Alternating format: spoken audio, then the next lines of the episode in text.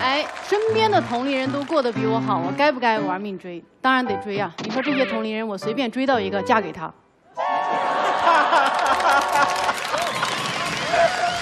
我这辈子就妥了呀。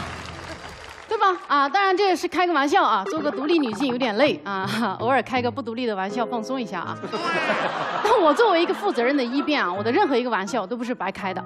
我这个玩笑的深意是，我们说的追不是去追同龄人，而是去追你认为好的生活状态，对吧？很多人会觉得，哎呀，我不追啊，只要今天的我过得比昨天的我更好就可以放。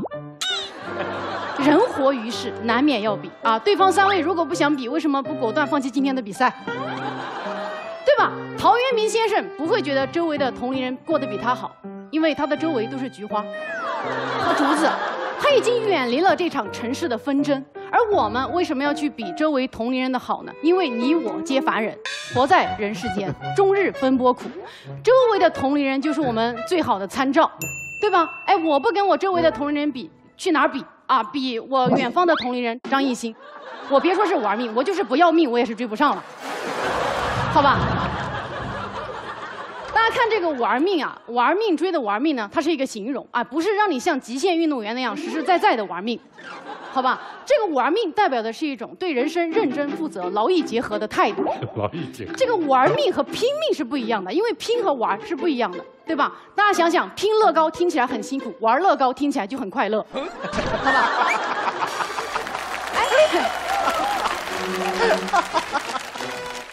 有很多朋友啊，很多朋友觉得啊，我不要玩命追，玩命追好辛苦呀，没那么辛苦，朋友们。当你比周围同龄人都差，那你就是倒数第一名，而你只需要稍微一努力，干过倒数第二名，你就成功了，哦对吧？你想想，我们周围这些同龄人，但凡有点脖子，都比冯小彤过得好，而冯小彤的玩命追，也只不过像是想有点脖子呀，啊，连这个我们都说不要吗？你们能理解冯小彤的痛吗？啊，命运甚至都无法扼住他的喉咙啊！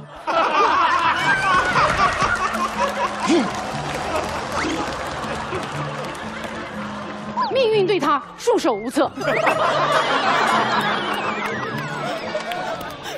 朋友们，嗨，我们面对这身边的同龄人都比我过得好这样的绝境，居然还有人觉得我不要追，大家真的是被丧文化荼毒太深了，真的。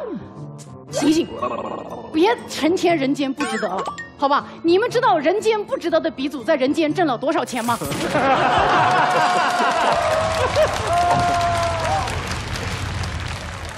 你们看到他在人间甩开了同龄人多远吗？他说人间不值得，是因为他在天上，你在人间。哦，这个这个掌声。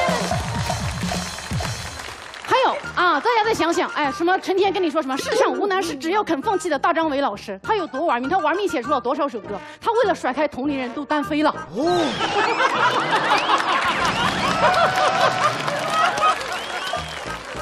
丧文化就是那些甩开你的人用来让你站在原地不要动的。你又不是朱自清，凭什么站在此地不要动？同龄人是给你买橘子去了吗？别人啊，人家只是嘴上说着丧啊，其实忙得上不了炕。你呢？哦，一听着就闻风丧胆了啊，丧心病狂了啊，成天垂头丧气，丧家之犬都没有你丧啊。从现实和逻辑上来说，我们周围的同龄人不可能都比咱们过得好，对吧？比我有钱的人，他身体可能没我好，对吧？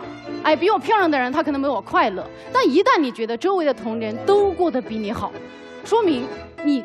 看不上自己的生活了，你觉得自己过得不好了，你对别人的生活非常强烈的在意和嫉妒，让你不在意，你根本做不到。这个时候，你只有玩命追，你才能放松下来，对吧？我们断绝妄念的方式就是全力以赴。想想我，我是一个脱口秀演员，我在做脱口秀演员这些年啊，我从来不觉得我周围的同龄人过得比我好。我觉得那些有比我有名的演员，我觉得他们段子没我好；那些比我有钱的演员，我觉得他们段子没我好。那比我段子好的演员，我觉得根本没有。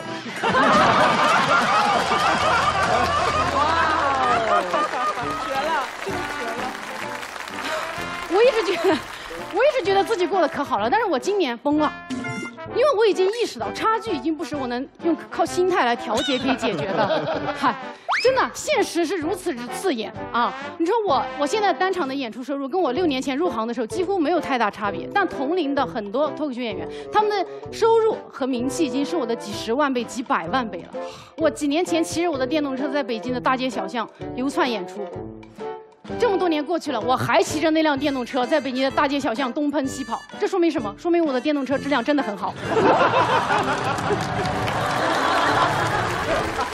周围的同龄人都过得比你好，这这是个什么样的场景呢？就是高三的你，突然有一天发现你们全班都保送清华了，哦，只有你自己一个人孤零零的坐在那个教室里，看着你那份黄冈密卷，你周围的亲戚朋友还拿着你同学的高考作文来讽刺你说：“哎呦，你为啥不上清华呀？是因为不喜欢吗？” 现实已经很让人痛苦了，还有一些媒体丧心病狂啊，他们。采访不到这些同龄的比我出名的脱口秀演员，就退而求其次，来采访我。他们甚至都没有为我改变一下这些问题啊，上来就直接问：哎，杨丽说男人是垃圾，是想博人眼球，还是他真的厌男呢？哎，陈露斯文离婚是因为斯文太好笑，还是因为陈露不够好笑？哎，你怎么看《雪国列车》呀？我怎么看？我用爱奇艺看。